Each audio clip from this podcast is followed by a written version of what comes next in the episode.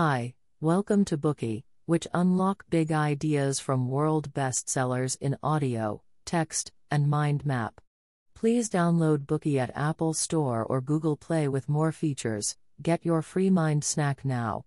Today we will unlock the book The Art of Learning A Journey in the Pursuit of Excellence. With the rise of the internet, a new phrase has been gaining increased attention the slash career. The slash career was first defined in the book One Person Multiple Careers, a new model for work life success. The author points out that an increasing number of young people are not satisfied with having just one career. Instead, they prefer having multiple careers to experience a life with more diversity.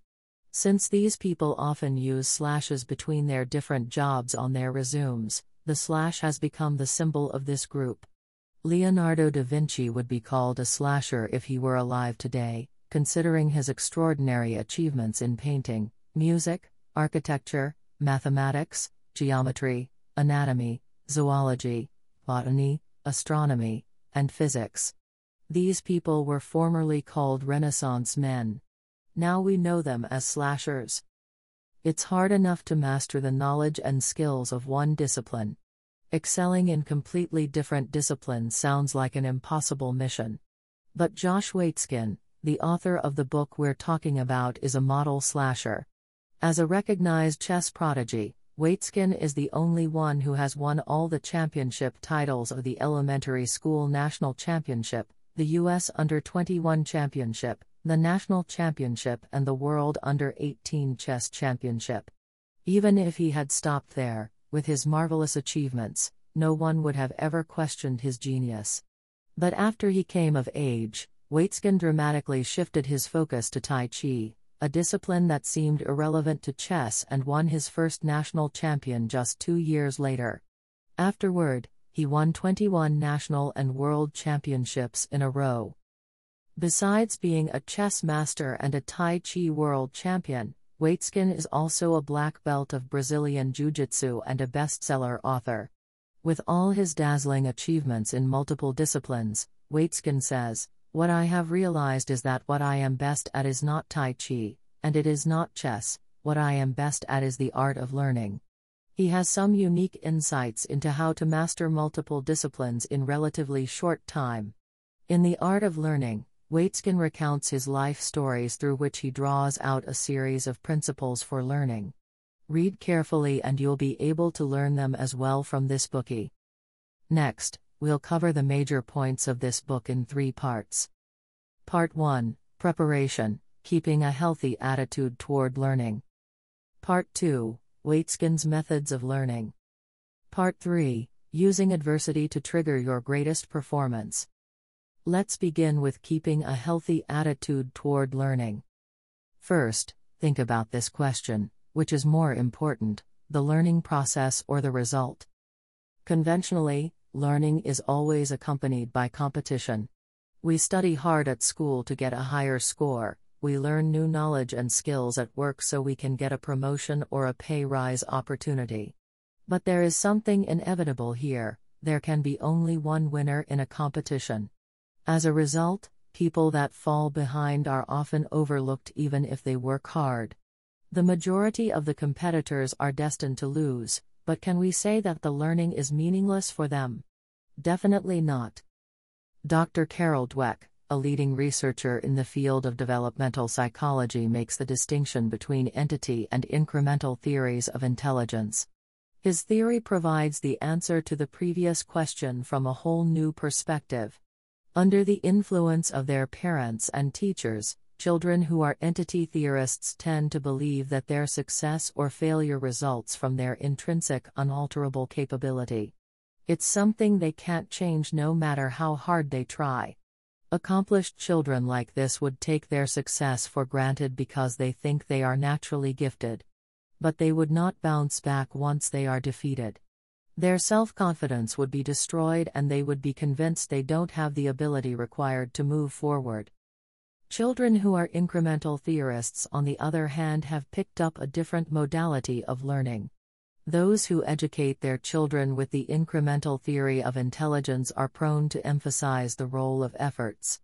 They would tell kids that they've made improvements or succeeded because they've worked hard, so the kids learn to associate hard work with success. Children with this understanding of intelligence are more prone to accept challenges and aren't afraid of failure. Even if they fail, they still have the courage and confidence to carry on. They know that they failed because their current ability is not enough, but they can improve it.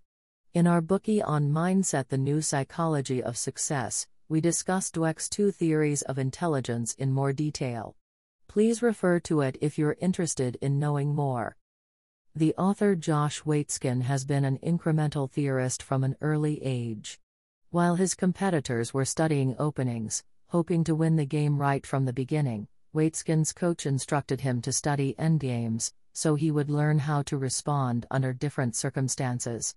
Players who focused on openings might have some advantage at the beginning. But as the game went on, these kids who were taught to believe results first would be caught off guard when the game evolved in an unexpected way. They did not have the spirit to fight back if things began to go awry. By contrast, Waitzkin might be in an unfavorable position at the opening, but he would slowly turn the situation to his advantage as the game went on.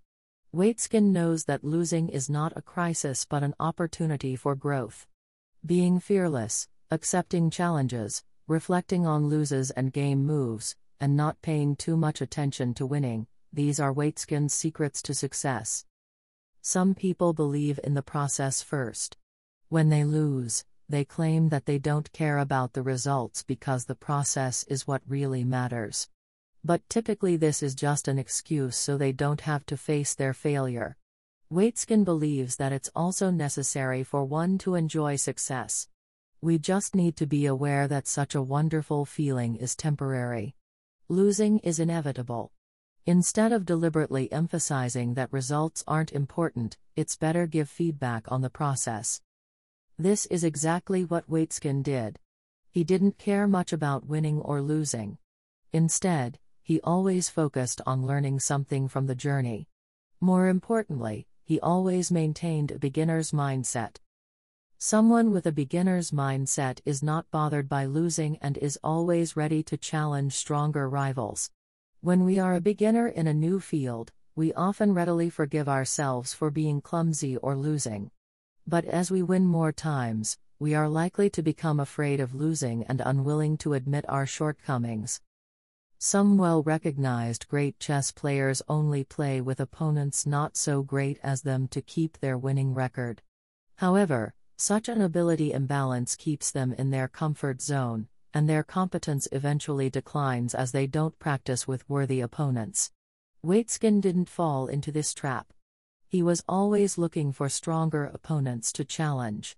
Sometimes he won, sometimes he lost. In the beginning, he lost more than he won. But Waitzkin knew that he must ignore the heavy emotional burden of losing to make progress. The essence of a beginner's mindset is to make concessions in order to advance. It's easy to have a beginner's mindset when we are new to a field. What's hard is to remain humble after we've made some remarkable achievements.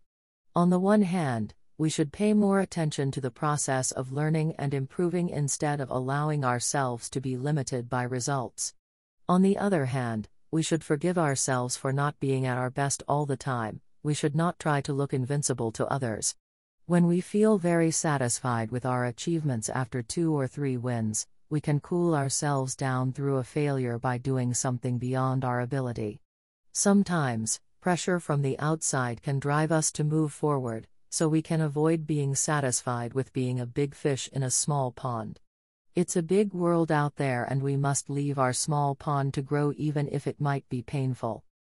That concludes the first part keeping a healthy attitude toward learning. In summary, success comes with hard work. Waitzkin also advises us not to see results as the only point of competition.